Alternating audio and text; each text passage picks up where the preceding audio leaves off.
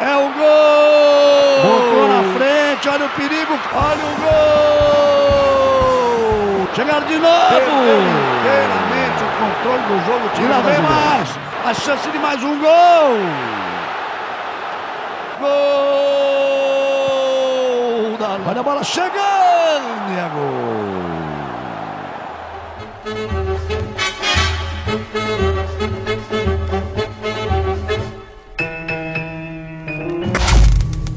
Aqui em Barão a gente teve a estreia do Leonardo, fomos presenteados ah, pela canção, se bem que o pessoal do Paineiras também teve aí a Antonella, né Antonella? Que Deus esteja continuando a levantar gente tão boa, tão preciosa, para nos abençoar através desse momento ah, da música, da adoração, e que todos nós ah, consigamos perceber que o nosso, o, o, o quando nós nos reunimos, o, o, momento mais importante não começa na hora ah, da reflexão da palavra. Isso é um equívoco teológico que muitas das nossas igrejas têm hoje. O momento mais importante dessa reunião acontece quando você acorda e se lembra que hoje é dia de se reunir com seus amigos e amigas de caminhada e adorar a Deus. O centro desse encontro não é a pregação. Por isso, tanto faz o pregador estar presente ou não. O centro desse encontro é o Senhor Jesus. E ele disse que aonde estivessem dois ou mais reunidos no nome dele, ali ele estaria. Por isso, Jesus está sendo adorado nesse ambiente, no Paineiras, ah, ou em qualquer parte onde irmãos e irmãs em Cristo estejam reunidos, ah, por isso nós precisamos resgatar o valor desse momento litúrgico, esse momento em que nós nos reunimos, desde o primeiro segundo, para adorar ao nosso Deus. E hoje nós estamos chegando no final dessa série. Eu já disse isso no passado, Sempre assim, quando a gente chega é, na última mensagem da série, bate assim um vazio existencial, pelo menos em mim como pregador, porque é, é, é, é tanta ah, dedicação, é tanto estudo, é tanta reflexão, de repente ah, a gente chega no final. Mas deixa eu relembrar você ah, o que nós estivemos vendo aqui nessas últimas semanas. Primeiro, nós conversamos sobre a importância de construirmos as nossas vidas, as nossas famílias, a nossa carreira profissional sobre bons fundamentos. Eu espero que você esteja saindo dessa série convicto ah, acerca do grande desafio que nós temos como cristãos no mundo uh, de hoje, no mundo ocidental, de resgatarmos a cosmovisão bíblica sobre a qual nós precisamos construir as nossas vidas. Nós falamos também sobre a importância de nos submetermos à tática. Ah, o nosso Deus é um Deus de ordem, o nosso Deus estabeleceu ordem no universo, nós, seres humanos, colocamos o universo em desordem com a queda, mas Deus insiste em nos oferecer caminhos para a ordem. Assim também acontece com a família. Deus estabeleceu um papel para o homem, para a mulher, para os filhos, para os pais na família. O fato, a questão não é hierárquica, mas funcional. E nós vivemos num mundo onde a família vive um ambiente disfuncional as crianças olham, elas não sabem mais distinguir o que é um pai, o que é uma mãe, o que é um homem, o que é uma mulher, e você, como discípulo de Cristo, aquele que Deus começou a recolocar todas as coisas em ordem a partir da cruz, tem a missão de, na sua família, na sua família, mostrar aos seus filhos, mostrar aos seus parentes e vizinhos, mostrar à sociedade que existe sim uma ordem. Ainda, nós falamos sobre a importância da determinação. Nós seguimos a Jesus que nos amou e nos amou até o fim. Nós temos aprendido a amar não com Afrodite, nós estamos aprendendo a amar com o Senhor Jesus. E quem aprende a amar com Jesus, aprende a amar com perseverança, aprende a amar com determinação. E na última semana, nós conversamos sobre a importância da gente fazer uso da criatividade. Ah, Deus nos chama para co criação. Existem coisas que nós não podemos fazer na nossa vida, na nossa família, na criação dos nossos filhos, e Deus vai fazê-lo. Mas aquilo que está ao nosso alcance, Deus nos convida e nos desafia a fazermos de maneira responsável. E, por exemplo, uma das formas de nós agirmos de forma responsável no contexto familiar é perceber que nem todas as pessoas são iguais. Por isso, ah, eu espero que você tenha tido a curiosidade durante a semana ah, de fazer os testes lá, porque, o, o, o, como eu coloquei semana passada, quando eu apontei para o livro, a livro As Cinco Linguagens do Amor, perceba, ah, eu, eu usei isso como um exemplo, um exemplo ah, de como nós precisamos nos exercitar para amarmos de forma criativa. Não existe só essa forma de você conceber o desafio de amar em criatividade, mas certamente, ah, se você fez os testes, ah, você deve estar intrigado e você deve ter percebido muita coisa. Alguns, no caso, por exemplo, lá em casa, em alguns casos não foi surpresa, né? Ah, em outros a gente fica na expectativa de perceber como a pessoa funciona para a gente poder amar, acolher de forma mais efetiva. Hoje, nós vamos conversar sobre esse tema. Invista nas categorias de base. Ah, é, nós estamos usando aqui a linguagem do futebol. Né?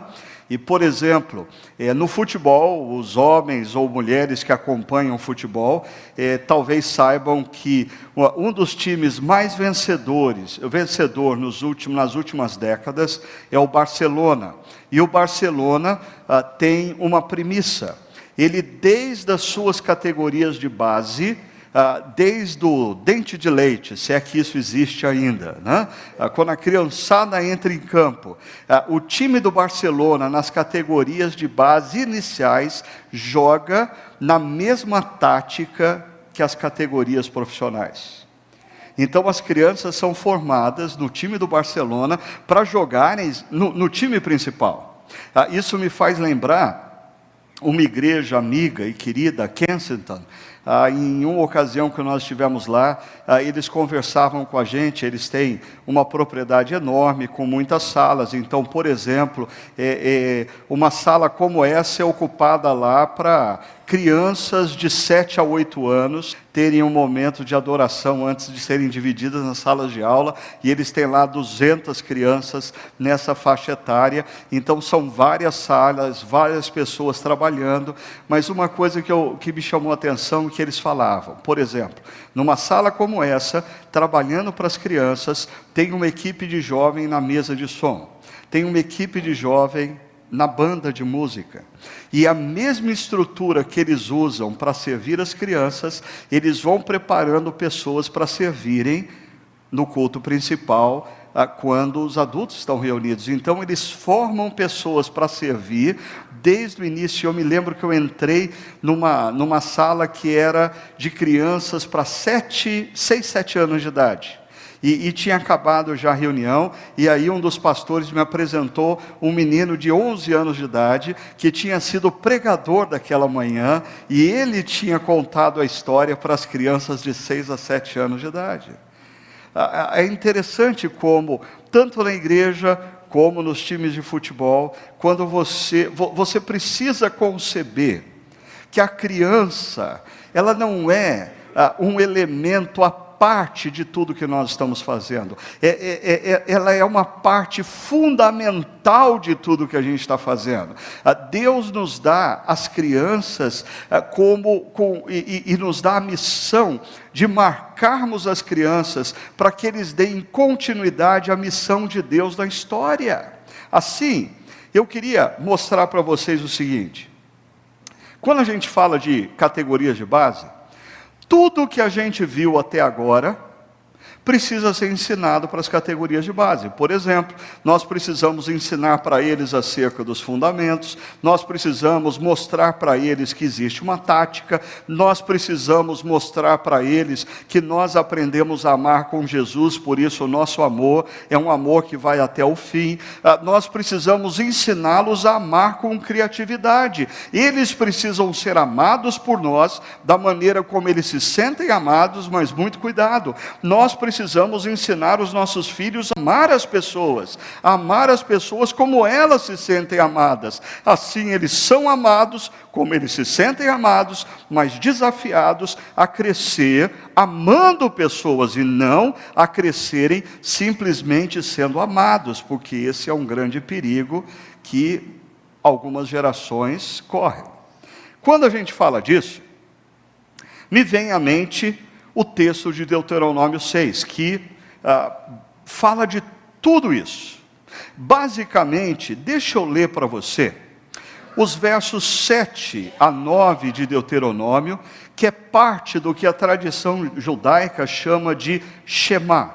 Shema. O Shema, na verdade, começa no verso 4, ah, e essa parte das Escrituras, ah, ela é tão importante para os judeus, que ela é lida todos os sábados na sinagoga. A reunião da sinagoga tem início com o Shema, que começa no verso 4 e termina com os versos 7 a 9. Eu vou ler os versos 7 a 9 que diz assim: Ensine-as, as crianças, ou perdão, ensine-as as escrituras com persistência a seus filhos.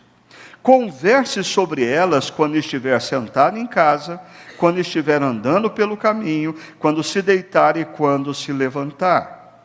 Amarre-as como um sinal nos braços e prendas na testa. Escreva-as nos batentes das portas de sua casa e em seus portões.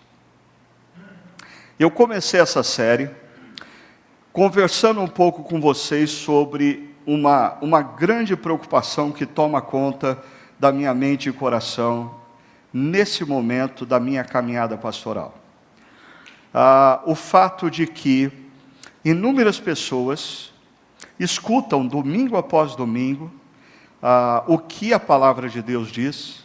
A gente gasta horas durante a semana ah, procurando pensar em como dizer, ah, como explicar da maneira mais lógica, mais simples, mais prática possível no entanto, diante das crises, das crises conjugais, diante das opções que os jovens têm que fazer no dia a dia, diante das opções que os profissionais precisam fazer diante de questões éticas, eles simplesmente tomam decisões completamente à parte do que a Bíblia nos ensina. Isso, por um lado, me entristece, por outro lado, me intriga. E eu tenho chegado à conclusão de que pouco vale a gente ensinar o princípio bíblico se as pessoas continuam tendo as suas mentes formatadas pela cosmovisão secular. De nada vale o princípio bíblico que eu ensino se a mente de uma pessoa não trabalha dentro do mesmo paradigma do qual nós estamos ensinando. Por exemplo, eu acho que esse texto de Deuteronômio, ah, ao longo da minha caminhada pastoral aqui na chácara, eu devo ter ensinado esse texto quatro ou cinco vezes. As pessoas mais antigas aqui poderiam até subir aqui no meu lugar e falar assim: deixa que eu explico hoje. Ah, ou aqui, existem pessoas que não ouviram de mim, mas ao longo da vida já ouviram esse texto inúmeras vezes, estudaram esse texto inúmeras vezes. O nosso problema não está necessariamente em entender o texto. A maioria de nós aqui em Barão e no Chácara Paineiras conhece esse texto, entende esse texto. O nosso grande problema é porque nós não praticamos esse texto. Eu diria, nós não praticamos esse texto porque nós não entendemos esse texto dentro da cosmovisão bíblica e a importância dele consequentemente. Então, deixa eu voltar um pouquinho com você e mostrar para você aonde esse texto se encontra no contexto da história maior da Bíblia, no contexto da verdadeira história. Ah, um dia, o povo de Israel, descendentes de Abraão, Abraão é o homem que Deus escolheu para fazer dele uma nação e, através dessa nação, enviar o seu filho para nos resgatar e nos reconectar com ele. Então, o povo de Israel, descendente de Abraão, havia descido séculos antes para o Egito devido à fome, e no Egito haviam se tornado escravos.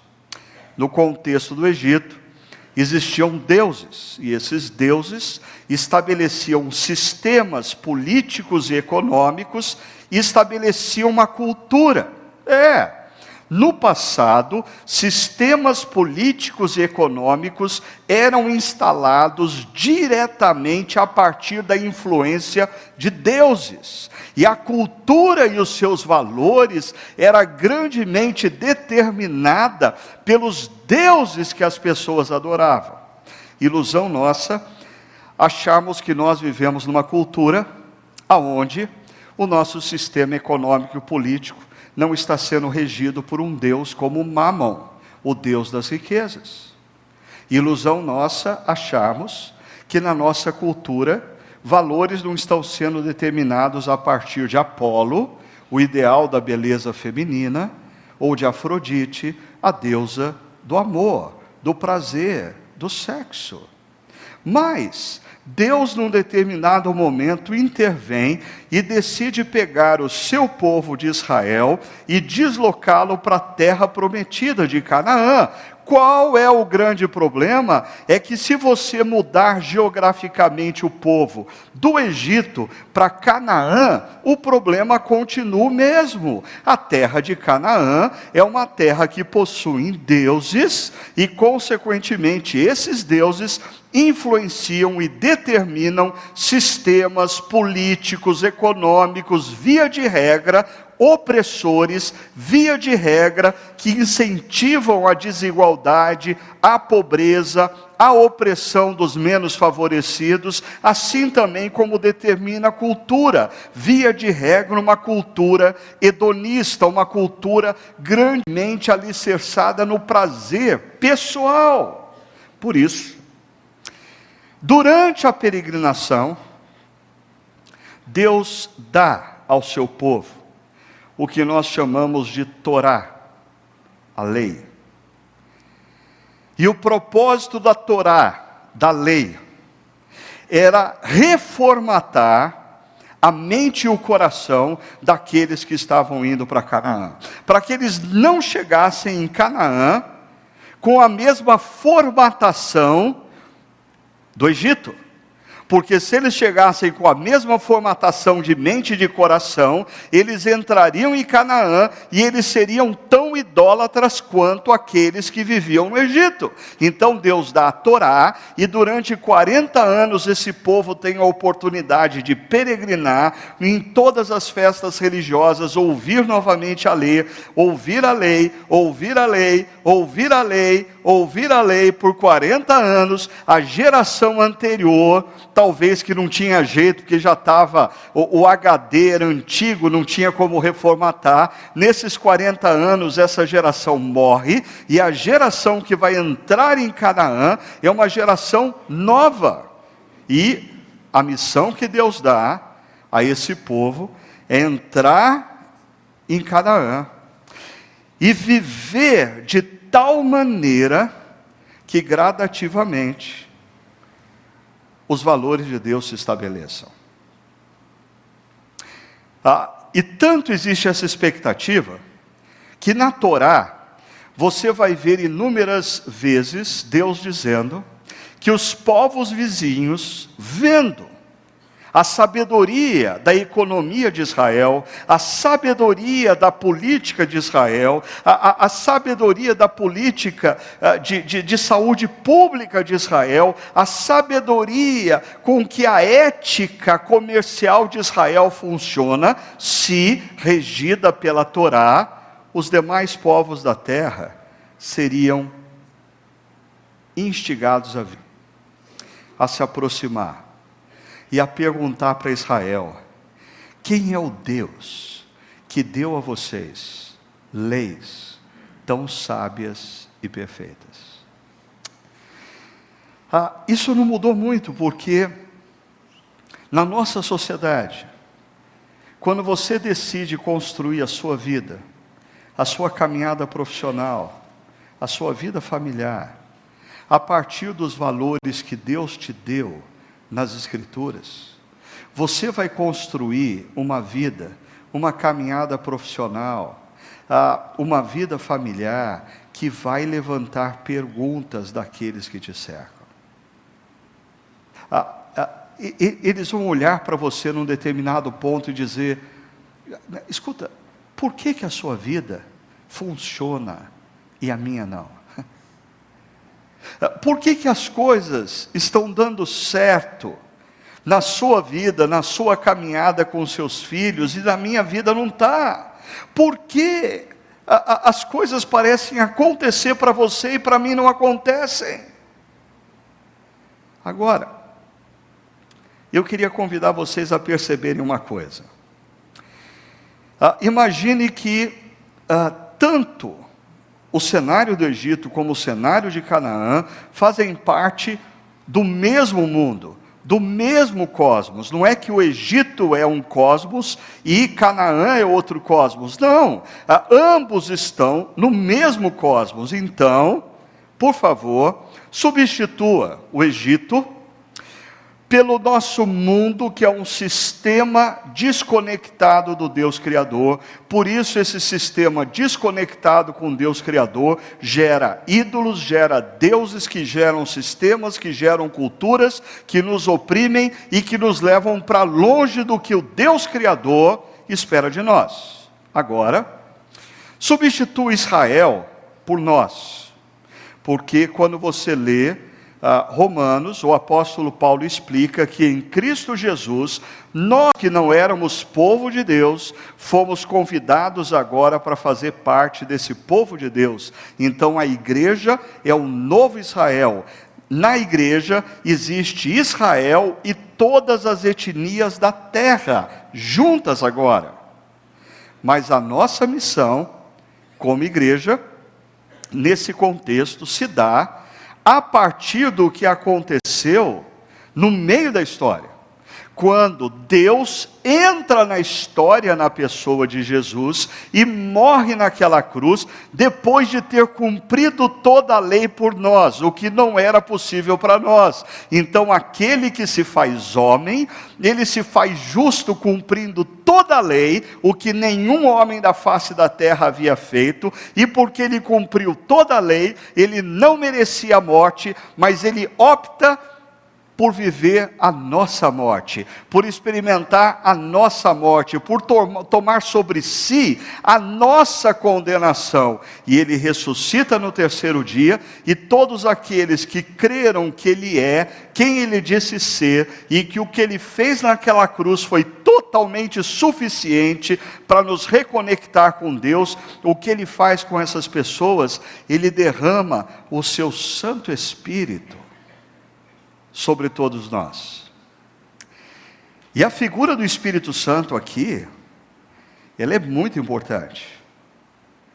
Porque o povo de Israel que caminhou pelo deserto e recebeu a lei, tentou obedecer a lei com a própria força e por isso não conseguiu. Mas nós, como igreja, temos um elemento que o povo de Israel não tinha o Espírito Santo. O Espírito Santo nos capacita a vivermos o projeto de Deus aqui e agora.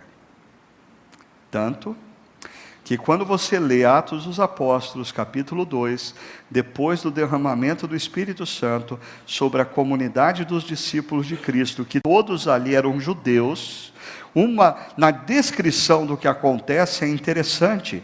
Ah, diz que eles vendem propriedades excedentes para dar aos pobres, aqueles que não tinham o básico. Ah, e aquela é uma descrição do que na lei judaica deveria acontecer no ano do jubileu. a cada 50 anos. Mas Israel nunca conseguiu exercitar o ano do jubileu. Mas quando o Espírito Santo é derramado, de repente, pessoas são capazes de se libertar das garras de Mammon e abrir mão de propriedades para abençoar aqueles que não têm o básico. Ah, isso nada tem a ver com ah, o comunismo elaborado por Karl Marx no século 18 e 19. Isso é palavra de Deus. Pessoas que compreendem quem Jesus é e se rendem a Ele e recebem o Espírito Santo, são pessoas, sim, que passam a se importar com a dor daqueles que não têm o básico para sobreviver. É a grande transformação. E mais, apesar dessa vida bonita, que atrai pessoas ou deveria atrair pessoas, deveria fazer com que os seus amigos de trabalho, os seus amigos de universidade, os seus vizinhos levantassem perguntas sobre você. Ah, eu já fiz menção aqui ah, de um pregador norte-americano que certa vez ele contava acerca da facilidade que ele tem de transformar uma conversa qualquer numa conversa que fale sobre Jesus, e ele contava como ele havia pego um Uber para chegar até a conferência, e em 15 minutos ele transformou uma conversa qualquer numa conversa de apresentação de Jesus como Salvador e Senhor para a vida daquele motorista, e todo mundo ficou pasmo com isso, e ele disse assim: Pois é, a questão é, Deus me deu esse dom, e esse dom Deus não deu a todos. Ah, mas ele dizia: você que não recebeu o dom de transformar uma conversa de 15 minutos, de uma conversa sem sentido nenhum, numa conversa que leve alguém à salvação em Cristo Jesus, ah, esse sujeito dizia: você precisa viver de uma maneira que a sua vida levante perguntas. A sua vida precisa ser uma vida tão bela que levante perguntas. As pessoas que vivem ao seu redor precisam perguntar: por que você vive do jeito que você vive? A sua vida familiar, a sua vida profissional, a sua ética. As pessoas precisam perguntar, mas todo mundo faz isso, por que você não? Jovens, na universidade, a, a sua ética, a sua moral, o seu comportamento deve fazer pessoas levantarem perguntas. Por que todo mundo faz e você não? Ah, mas existe um outro elemento aqui. Jesus não apenas diz que as pessoas vão vir por causa da beleza das nossas vidas, mas ele nos envia também a ir e falar do que ele fez. Aqui você tem um resumo que está por detrás de Deuteronômio 6. Ah, mas eu queria acrescentar mais um gráfico. Eu estou chegando à conclusão que quando me aposentar eu vou viver fazendo gráfico. Essa é a minha vocação. Veja só, se no centro dessas coisas estão os mandamentos, os mandamentos em Deuteronômio, eles vêm sempre acompanhados de alertas e promessas. Preste atenção nisso. Sempre os mandamentos em Deuteronômio, Deus, ah, Moisés prega os valores de Deus, e em seguida ele diz assim: Mas tomem cuidado, porque se vocês desobedecerem, a vida de vocês na terra de Canaã vai durar pouco, a vida de vocês vai se tornar miserável não necessariamente porque Deus vai fazer a sua vida miserável, mas porque você está fazendo opções que vão te levar a uma vida miserável. Ah, agora, se você obedecer, a sua vida vai ser próspera. Ah, eu sei, alguns aqui têm medo dessa palavra, porque ela tem sido muito mal usada em algumas igrejas. Mas a palavra prosperidade ela está presente em quase todos os capítulos de Deuteronômio. Ah, o problema é que nós interpretamos prosperidade hoje em dia a partir dos óculos de uma sociedade consumista que só pensa em dinheiro. Do que vale o seu dinheiro? Se o seu filho passar por uma situação que passou o Lucas, hum, seu dinheiro não vale nada.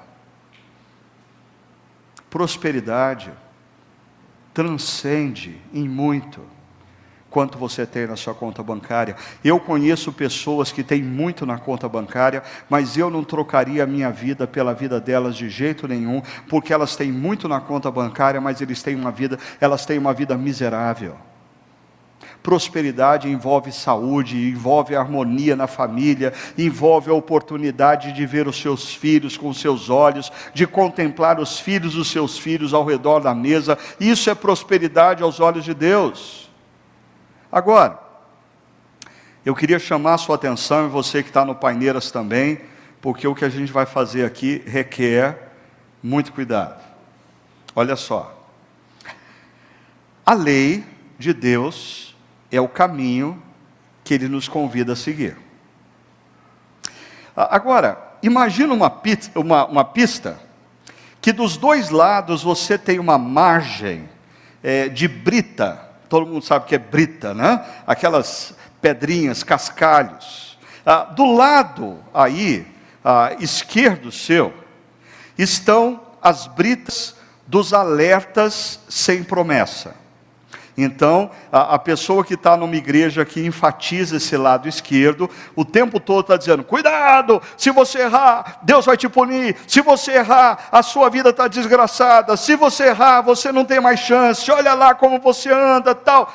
Ah, toda, se, se você está com um carro e começa a andar na brita, você começa a arrebentar a suspensão do carro, você fura pneu. Não dá certo você viver por muito tempo andando da brita. Esse negócio de viver a vida cristã nessa uh, brita que é alerta sem promessa vai gerar em você legalismo, medo e cansaço.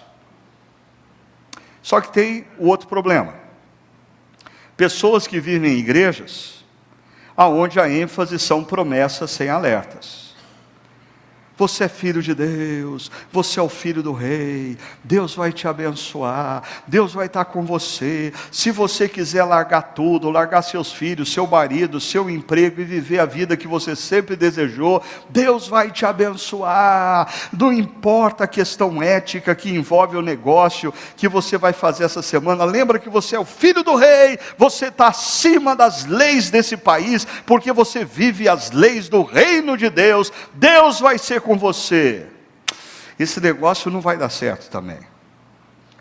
E, e, e, gente que, que anda, dirige muito tempo, também começa aqui a arrebentar suspensão, furar pneu, a, a, a arrebentar o carro, porque começa a viver um triunfalismo, uma permissividade e uma irreverência para com Deus. Uma irreverência para com que Deus nos mandou seguir. Assim, nós precisamos ler a lei de Deus e perceber que a lei de Deus são mandamentos que Deus nos dá, não porque Ele quer estragar o nosso prazer, mas porque Ele quer que tudo nos vá bem. Ah, e a gente precisa sempre ouvir e lembrar que os mandamentos, a lei, vêm com alguns alertas Ei, acorda, se cuida. Você está botando o, o, o, pneu na brita. Acorda logo, toma jeito, volta para a pista. E as promessas. As promessas nos motivam a caminhar na rota, porque Deus prometeu que vai nos abençoar se nós andarmos nos seus caminhos. Assim, quando você opta pela desobediência, você precisa ouvir o alerta de Deus E o alerta de Deus é: a sua desobediência vai gradativamente te levar para o caos pessoal. A sua vida vai se tornar caótica mais cedo ou mais tarde. Não porque Deus está atrás do muro vendo você errar e quando você passar, Ele vai te dar uma bordoada na testa. Os teus caminhos vão se tornar miseráveis porque esses caminhos que você está optando te levam a uma vida miserável e vai influenciar a geração seguinte. Vai gerar caos na vida dos seus filhos. E por fim, vai gerar caos social. Porque pessoas que vivem à margem dos valores de Deus geram famílias desestruturadas que vivem à margem dos valores de Deus, e famílias assim geram sociedades disfuncionais, caóticas, longe dos valores de Deus. Por outro lado, se você optar pela obediência, existem promessas. Promessas de que Deus vai te abençoar. Ah, porque você está optando por caminhos que Deus determinou que são caminhos que vão te conduzir à ordem, à paz, à vida, à plenitude. Ah, se você viver nesses caminhos, os seus filhos vão ser influenciados por você. E eles vão gozar da prosperidade que Deus prometeu a você também. E quando nós vivemos numa sociedade onde homens e mulheres optam pelos caminhos de Deus, constroem famílias que são fonte de influência para gerações futuras seguirem os caminhos de Deus, a consequência é prosperidade social.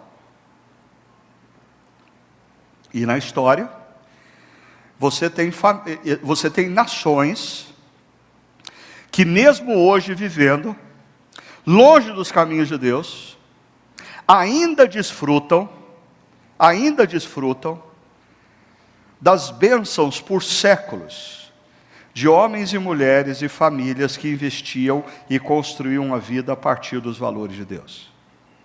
Mas você também tem, eh, tem nações aonde por séculos a idolatria permeia, os valores de Deus estão distantes.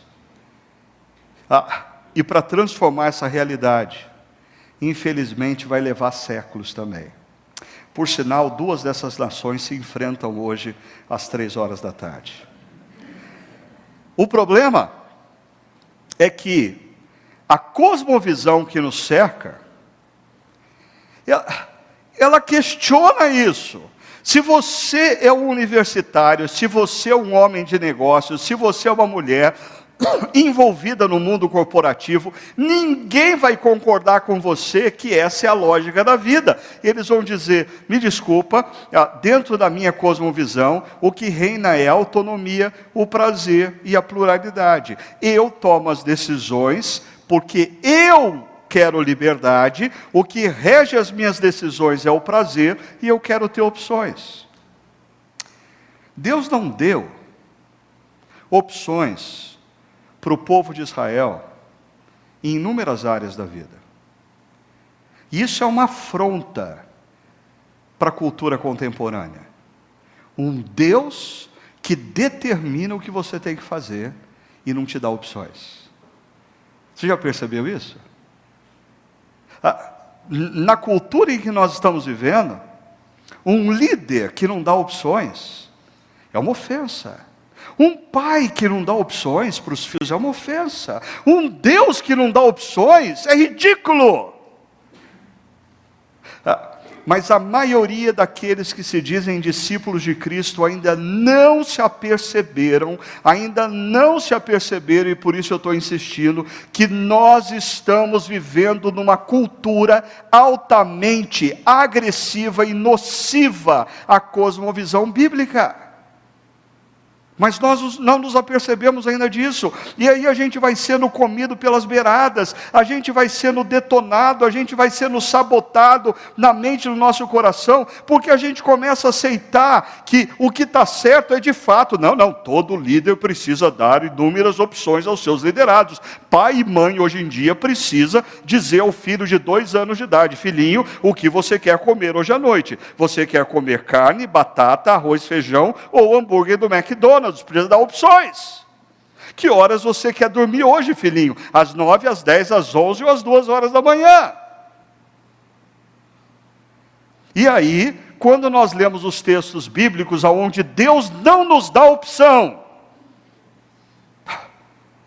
eu, eu, não sei como você, cristão, consegue acreditar nesse Deus tirano. Tirano por causa dos óculos que você está usando. E os óculos que você está usando são óculos disfuncionais. São óculos que a serpente deu para Eva e para Adão. Óculos que prezam pela autonomia do indivíduo, pelo prazer pessoal e pela pluralidade das opções. Você já entendeu a mensagem bíblica? Você efetivamente é um cristão? Ou, como eu disse na primeira mensagem dessa série, você é um cristão pagão. Você se afirma cristão, mas a sua cosmovisão é pagã. Assim, é, essa cosmovisão que reina na sociedade em que nós vivemos e o humanismo gera deuses. Ah, não pense você que o humanismo não tem deuses. O humanismo possui deuses que geram sistemas e que geram uma cultura de valores. E nós, discípulos, estamos nesse mundo, nesse contexto, e somos capacitados pelo Espírito Santo para vivermos nesse mundo, nesse contexto reagindo, influenciando. Ah, e, e, nós não vamos conseguir é, transformar o mundo numa teocracia, e nem é esse o propósito de Deus, porque o mundo se torna uma teocracia quando o reino de Deus vem e se instala por completo. Mas nós vamos viver, talvez, nós aqui da nossa geração, num mundo onde as categorias do humanismo estão por todas as partes, na, na vida profissional, na vida sexual, na vida familiar, na vida social, na economia, mas nós cristãos procuramos semear os valores de Deus nessa cultura e influenciar o máximo que nós pudermos. Olha só, Agora ficou simples. Ficou simples você entender Deuteronômio capítulo 6. Olha só. Esta é a lei, isto é, se você não entendeu, os decretos e as ordenâncias que o Senhor, o seu Deus, ordenou que eu lhes ensinasse. Moisés está assim, dizendo assim: o Deus Criador dos céus e da terra não me deu opção. Ele disse que eu tinha, era uma ordem, que ensinar esses mandamentos e esses decretos, para que vocês os cumpram na terra para a qual estão indo, para dela tomar posse. Aqui estão os fundamentos. Esta é a lei a Torá, não se trata de uma anomalia, a palavra nomos é lei, anomalia, ausência de lei, nem muito menos autonomia. As leis determinadas por mim. Nós estamos falando da lei dada pelo Deus Criador. E essa lei, ela é dada visando não a nossa informação, mas a nossa obediência. Ah, o escritor eh, norte-americano Mark Twain ah, já dizia que o que, mais, o que mais preocupa ele acerca da Bíblia não são as coisas que ele ainda não entendeu, mas são aquelas que ele já entendeu. Por quê? Ah, porque aquelas que você já entendeu, você já deveria estar praticando. Ah, o propósito da Bíblia não é nos informar, o propósito da Bíblia é nos transformar. Ah, então o que vale é a obediência, mas o texto continua. Desse modo, vocês, seus filhos e seus netos, ou coisa boa. Mas está falando de influência. Ah, se você ouviu a lei de Deus e optou por obedecer, a, a, sua vida vai influenciar os seus filhos, a sua vida vai influenciar os seus netos. Isso se você decidiu obedecer a lei de Deus. Porque você pode frequentar uma igreja a vida inteira, trazer os seus filhos todo domingo de manhã para a escola bíblica dominical, ou chácara kids, como preferir. É, você pode até fazer oração todo dia pelos seus filhos, e eles não andarem nos caminhos de Deus. E aí você fala, mas por que eles não andam no caminho de Deus? Ah, porque eles te imitaram. Fala muito mais alto na vida deles os valores que você transmite nas opções que você faz, do que o que você diz crer. Os seus valores se, se mostram nas opções que você faz, e não nos textos que você lê para eles. Ainda, diz de modo, vocês, seus filhos e seus netos temerão o Senhor e obedecerão a todos os seus decretos e mandamentos. E aqui tem uma palavra que eu mesmo, como pastor e pregador, eu tenho que confessar, ela não soa bem nos dias atuais, temerão o Senhor. E a gente tenta amenizar esse negócio aqui. A gente diz, não, porque eu mesmo já fiz isso. Falei, ó, temer é, é, é, é não reverenciar, é não respeitar. Mas vamos falar honestamente. Nós estamos vivendo num contexto histórico onde, no meio daqueles que se afirmam cristãos, está faltando medo de Deus. Está faltando medo de Deus. Sabe por quê? Nós funcionamos como aquela criança que fica querendo botar a mão na tomada e a gente fala assim: não, você vai se machucar. Não, tira o dedo daí já. Aí, quando você não está olhando, ela vai e ela bota o dedo do lado externo da tomada e não acontece nada. Não levou choque, não caiu um, raio dos céus punindo ela. E o que, que ela começa a fazer? Ela perde o medo.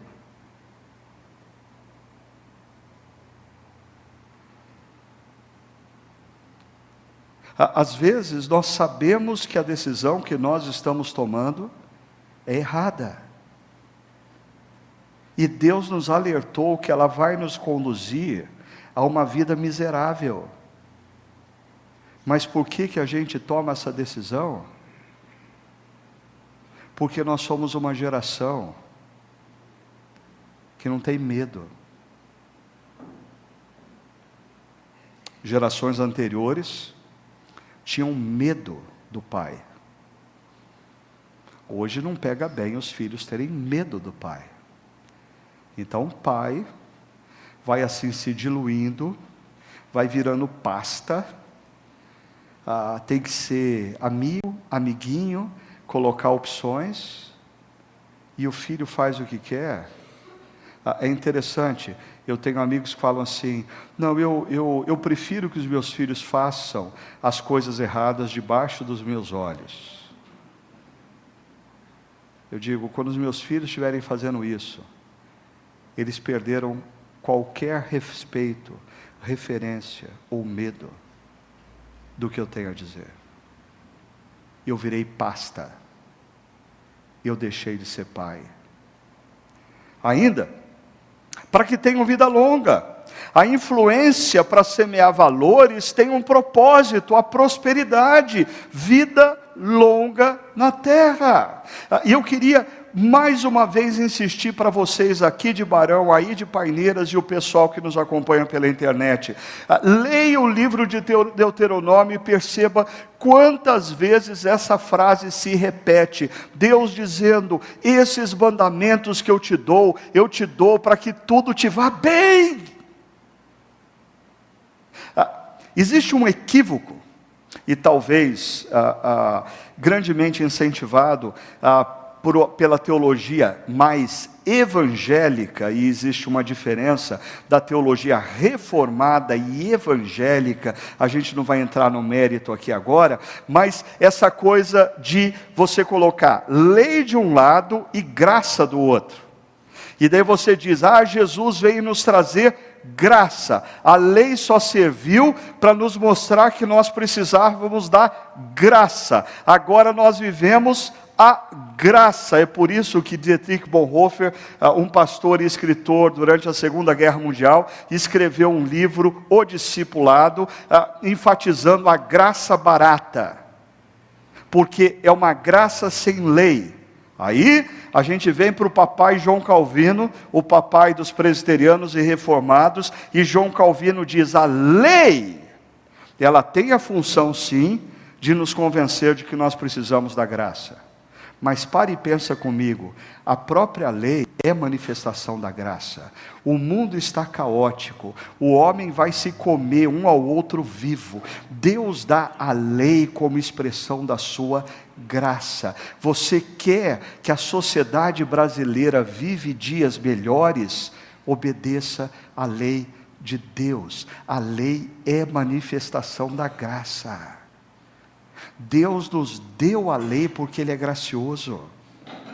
Ah, continuando, diz: ouça e obedeça, ó Israel. Perceba, está falando aos adultos, tá? Assim, tudo lhe irá bem, prosperidade, prospere. Tudo lhe irá bem, você será muito numeroso, numa terra onde manam leite e mel, como lhe prometeu o Senhor, o Deus dos seus antepassados. Obediência, bênção. Obediência, prosperidade no sentido bíblico, obediência, vida plena e de paz. O texto continua dizendo: Ouça, ó Israel, escute. Ah, olha, olha como você só pode entender esse texto dentro de uma cosmovisão bíblica. O Senhor, o nosso Deus, é o único Senhor. Não existem outros deuses. É Ele que é o Criador dos céus e da terra, é Ele que é o Redentor que entra na história, é Ele que vai fazer novas todas as coisas e vai trazer o mundo novamente ao equilíbrio, à paz e à prosperidade. Então você não tem que discutir com Ele o que Ele ordenou. Ele é o Criador, Ele é o Redentor, Ele é o Restaurador, Ele é o Senhor. Por isso, ame o Senhor o seu Deus, de todo o seu coração, de toda a sua alma e de todas as suas forças. Ame. E aí, a gente interpreta o verbo amor à luz ou através dos óculos que Hollywood nos deu. Um amor romântico, um amor carinhoso, um amor cheio de, de palavras, um amor todo melado.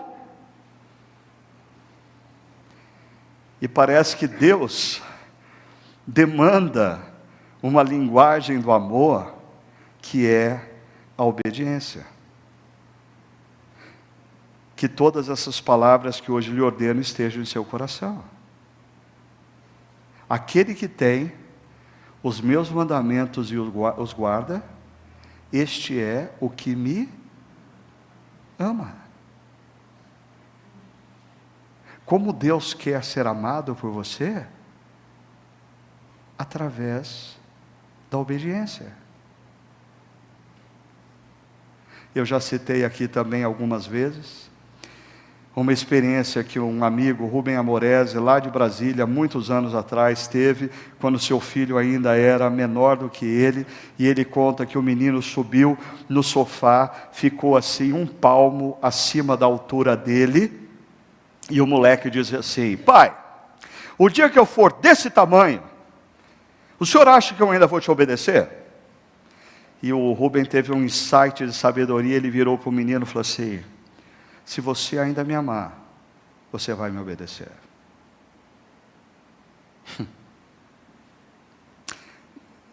De fato, quem já tem filhos na idade que eu tenho, sabe que até um determinado momento, você pode dizer: é isso que você vai fazer. Ah, você vai fazer isso sim. Se não, vai ter. Depois de uma determinada idade, eles só escutam o que você tem a dizer. Se a sua vida ainda tem é, é, é alvo de consideração da parte deles, se eles te amam.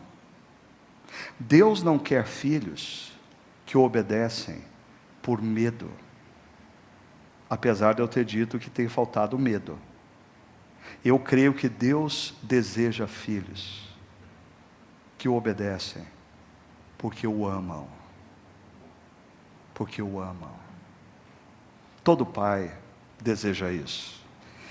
Aí, entra os filhos, olha só, ensine-as, é aqui a gente tem a tática, ensine-as as escrituras aos seus filhos. Perceba a tática, alguém ensina, alguém aprende. Existem filhos existem pais. Pais ensinam, filhos aprendem. Tática, não é todo mundo igual. Mas esse mesmo texto nos apresenta também a determinação. Ensine-as aos filhos com persistência. Repetição, repetição, repetição, repetição. Você já percebeu como crianças gostam de repetição? Eu caí na bobeira nas férias de. Eu estava enquanto o pessoal estava fazendo compra, eu estava gastando tempo com meu neto mais velho, Gabriel, e, e, e, eu peguei umas coisas que tinham na mesa e eu contei para ele a história de Jonas, com um copo, com um canudinho, com um pratinho, e aí vai. Ah, e aí, agora, eu estou numa fria. Porque eu falo, deixa eu te contar outra história. Ele fala, não, a de Jonas, vou. A de Jonas. Ele quer a de Jonas. E ele já escutou a história de Jonas trocentas vezes. E eu tenho tantas outras histórias para contar para ele, mas ele quer a de Jonas. Você já percebeu como crianças gostam de repetição? Ah, mas eu acho que os pais da atualidade não se aperceberam disso ainda. Crianças demandam rituais. Crianças demandam pais que se sujeitem à necessidade delas de repetir, repetir, repetir. O problema, elas estão sendo criadas por pais altamente influenciados pelas redes sociais, aonde as mentes trabalham o que tem de novo, o que tem de novo, o que tem de novo, o que tem de novo. Olha o conflito converse sobre elas. Eu acho que existem pais no mundo atual que dizem assim: não, eu dialogo muito com os meus filhos. Deus não está mandando você conversar demais com os seus filhos, não é esse o ponto. A, a questão é: você dialoga com seus filhos sobre os valores e princípios de Deus, você dialoga com seus filhos sobre a palavra de Deus, você conversa com seus filhos sobre as histórias da história de Deus é isso que vai mudar a vida deles. Não é você conversar muito com eles. É, é, muito bom você ser um pai e uma mãe que conversa muito com os filhos. Mas você pode conversar muito com os filhos sobre o que está na rede social, sobre as besteiras que andam por aí, sobre os seriados na Netflix e não falar com eles sobre o principal. A história das histórias. Ainda. Você deve conversar com eles quando estiver sentado em casa, quando estiver andando pelo caminho, quando se deitar, quando se levantar. Em outras palavras, é tempo integral. E eu conversava com a Sônia hoje pela manhã, que me preocupa, ah, que eu tenho percebido assim, jovens casais com filhos, gemendo demais. Geme muito. Ai, que noite difícil. Pô, assim, o seu pai passou por isso também, sua mãe passou por isso também, todo mundo que teve filho passou por isso. É, educar uma criança não é, não é ter momentos entre consultas ao Facebook, ter momentos entre o trabalho, ter momentos entre os livros que você quer ler. Criar filhos demanda tempo integral. Tempo integral. Você está lendo um livro, mas você está preocupado se ele está estudando. Ah, é, ele não acorda porque chorou, você acorda no meio da noite ah, porque ele não chorou. É assim que funciona. E é através desse processo que Deus vai fazendo de nós, seres humanos altamente egoístas, que só pensamos em nós e só queremos fazer o que nós queremos, Ele vai nos ensinando a amar, amar, amar, a sair de dentro de nós e a crescermos. E aí, finalizando, esse texto estranho amarre-os como um sinal nos braços e prendas na testa. E aí, grupos judeus ortodoxos entenderam esse texto literalmente, aí criaram pequenos objetos ah, com pequenas porções das escrituras e eles prenderam na testa e amarraram e prenderam no braço e amarraram. Escreva-as nos batentes das portas de sua casa e em seus portões. Se você entrar em lojinhas em Israel, você até hoje vai encontrar pequenas plaquinhas para você colocar no batente da porta da sua casa. Ou seja, você precisa ter criatividade. Mas o ponto é que o que Deus está nos ensinando aqui é que se você quer marcar a vida de uma criança, você precisa de elementos visuais concretos. Não é necessariamente você pregar uma página da Bíblia na testa ou amarrar uma página da Bíblia a, a, a, no braço, mas é você criar situações onde a criança veja a palavra de Deus encarnada. Por exemplo, na sua vida nas suas decisões. Deixa eu cutucar a onça com a vara curta agora. Com rituais. Eu me lembro que uma vez eu perguntei para um grupo de pastores qual é a memória mais viva que você tem na sua infância da sua relação com seu pai. E um deles falou assim: ah, é muito vivo na minha memória o fato de que todo sábado de manhã, o meu pai me levava até a feira para a gente comer um pastel de feira juntos. Aquele pai talvez não tinha ideia do que ele estava fazendo, mas todo sábado de manhã ele estava criando um ritual que depois de 40, 50 anos ainda seria lembrado pelo seu, seu filho. Ah, mas nós somos uma sociedade, primeiro, como brasileiros, nós não somos dados a rituais, nós somos informais. E a nossa informalidade não contribui para que marcas sejam deixadas, marcas que só ficam através de rituais. Por exemplo, eu me lembro como criança, quantas vezes eu acordei de manhã para ir na escola e eu via na sala o meu pai sentado num canto do sofá com a Bíblia aberta, lendo a Bíblia antes de sair para o trabalho. Visual, ritual. Quantas vezes eu não me pego hoje sentado no sofá de casa, no mesmo canto que ele sentava, fazendo a minha devocional. Ritual.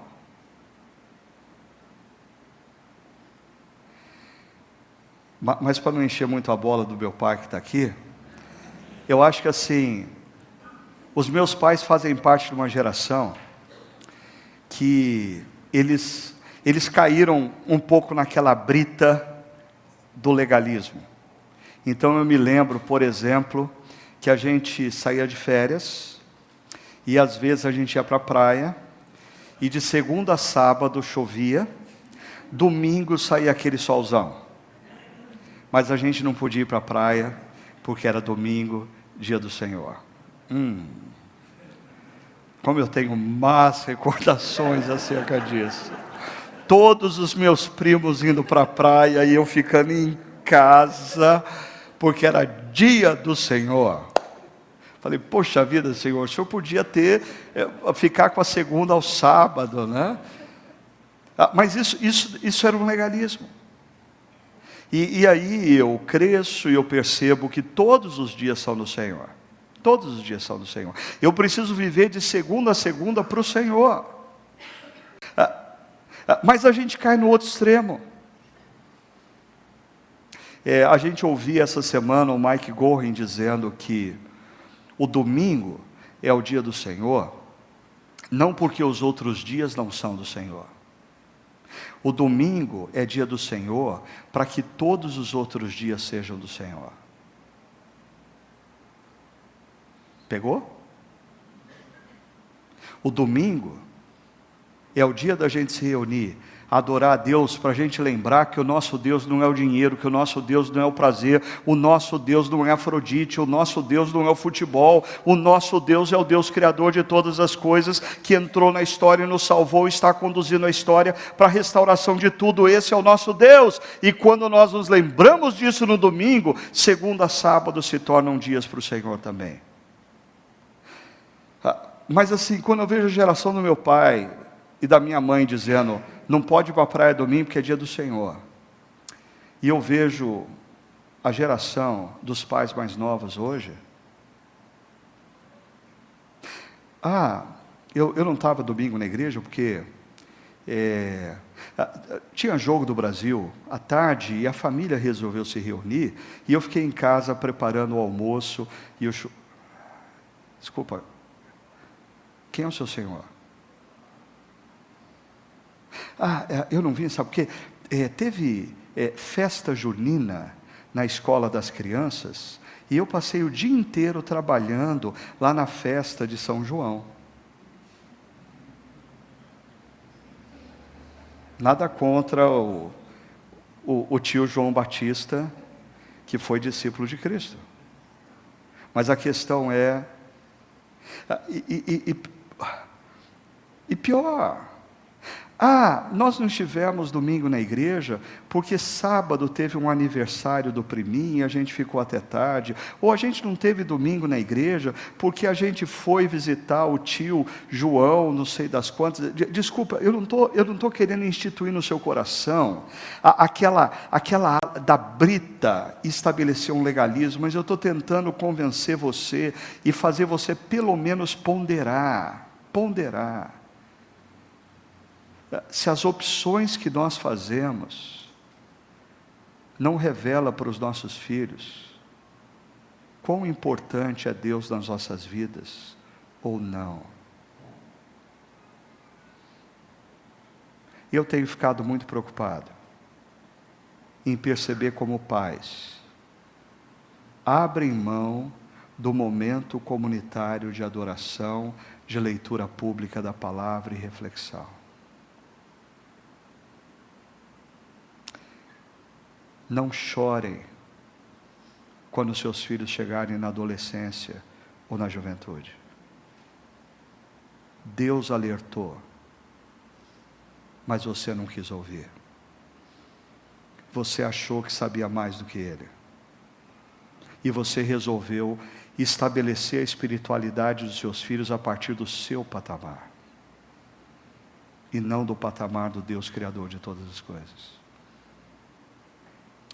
Assim, olha só, uh, o, o, Deuteronômio, já, já, já perdi a hora aqui outra vez, então eu vou para os finalmente aqui. Vamos lá. Semana passada eu terminei a, a mensagem eh, mostrando essa foto uh, de um casal que eu escolhi aleatoriamente para falar sobre aqui, se vocês se lembram dos resultados dos testes, esse casal só dá certo pela graça de Deus. Né? Ah, e a gente não está há 31 anos casados porque nós não tivemos dificuldades, não tivemos lutas, mas porque a gente decidiu perseverar, decidiu superar, decidiu insistir em aprender e amar um ao outro. Aí, alguns anos atrás, Deus deu a esse casal é, dois filhos, a mais velha, Luísa, o mais novo, Levi. Né? E, e, e, sete anos depois chegou a Lígia, que eu tive que cortar a foto dela aqui, porque estava. Hoje em dia pode é, é, dar problema mostrar foto do bebê, né? então só a cabecinha dela aí. Ah, e aí, na vida da Luísa, que cresceu, apareceu o Paulo, ah, que integrou a nossa família, e na vida do Levi apareceu a Jéssica, na vida da, Luí, da Lígia não apareceu ninguém ainda, ah, mas assim, a gente desde pequenininha tem orado, colocado para Deus, Deus que seja um discípulo do Senhor e palmeirense, né? Não, brincadeira. Você acha que eu vou fazer uma oração dessa? Eu só falo, Deus, que seja discípulo de Jesus e que não seja corintiano. Ah, a partir daí, ah, tudo bem. Ah, e mais recentemente, Deus nos deu o Gabriel, filho mais velho da Luísa e do Levi, ah, e o João, o filho mais novo deles.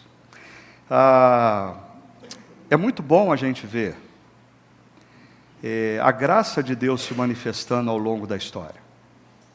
E ah, uma vez eu mostrei a minha família, eu falei assim: esse é o meu grupo pequeno. Esse é o meu grupo pequeno. E hoje, falando de investir em categorias de base, eu diria: essa é a minha categoria de base. É pensando nesses dois hoje que eu digo para vocês: primeiro, se Deus lhe permitir, tenha filhos. Saia fora dessa cultura individualista, hedonista, que diz para você que filhos não valem a pena. Valem. Valem. A, a, sabedoria de Deus diz que eles valem. Segundo, e queria pedir o pessoal da música já chegar aqui à frente, por favor. Ensine-os a partir dos valores e de acordo com os conselhos do Deus Criador. Pondere vocês que possuem filhos. Se vocês estão ensinando seus filhos a partir de uma cosmovisão bíblica, ou a partir de um cristianismo pagão, uma espiritualidade que tem igreja de vez em quando, tem historinha bíblica e se faz oração, mas a cosmovisão continua sendo pagã. Terceiro, não deixe de contar-lhes acerca da verdadeira história e do que Jesus fez por eles e por todos nós. Nós precisamos contar aos nossos filhos e netos acerca da verdadeira história. Eles precisam compreender a verdadeira história. Os princípios e valores bíblicos só vão fazer sentido para eles se eles compreenderem isso. E por último, forme-os para que se tornem discípulos de Jesus e agentes de transformação na história. Por favor, não forme os seus filhos para ser um alto executivo que ganhe muito dinheiro um médico bem-sucedido que se torne famoso, um engenheiro que faça inúmeros pós-docs e seja reconhecido como um pesquisador.